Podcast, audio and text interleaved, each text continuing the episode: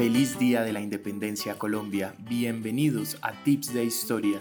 Hoy hablaremos de una clave para conocer el motivo especialmente cívico de independencia de este país.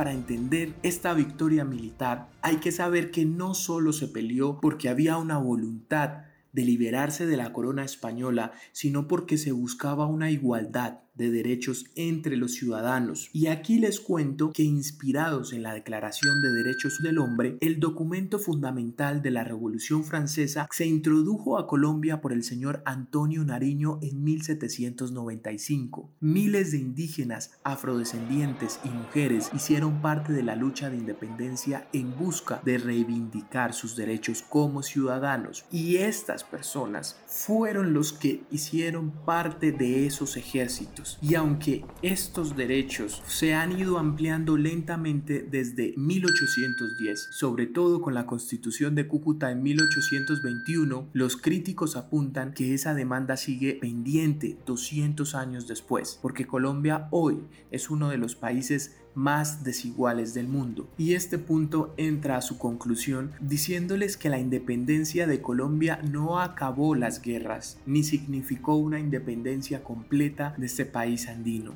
Más bien es una anécdota de mito fundacional que comenzó a crecer y que se arraigó dentro de la mente de los colombianos, porque de hecho en las independencias de América Latina no solo respondieron a las gestas libertadoras, sino a dos hechos sustanciales. Uno que fue el debilitamiento del imperio español en medio del auge de Napoleón en Francia y la crisis sanitaria que sufrieron los españoles por infecciones como la viruela y la fiebre amarilla. Y para entender esa complejidad es muy clave saber que la historia no es un hecho del pasado, sino del presente y que sigue viva, porque en los siglos XIX y en los siglos XX Colombia tuvo una serie de guerras civiles sucesivas que incluso hoy en el siglo XXI siguen latentes.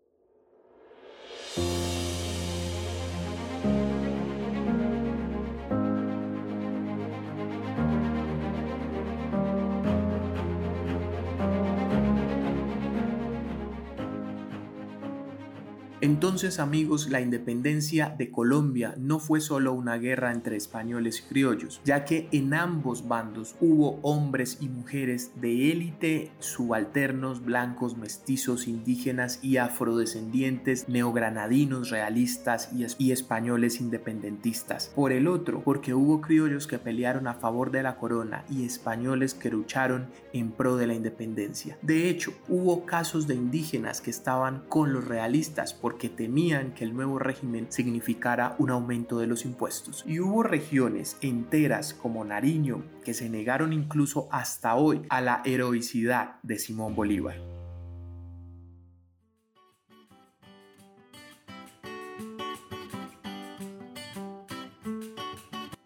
Colombia es uno de los países más fragmentados de América Latina por su geografía, por su política, por sus razas, por su cultura, pero el mito de la independencia es algo que omite esa diversidad. Por eso merece ser contado y por eso merece también ser celebrado como proceso de cohesión de un pueblo que se identifica hoy en día como una nación diversa. Muchas gracias por escuchar este pequeño especial sobre la historia de la independencia de Colombia en Tips de Historia. Síganos en Instagram como tips de historia y escúchenos en las principales plataformas de podcast. Muchas gracias y feliz día o feliz noche.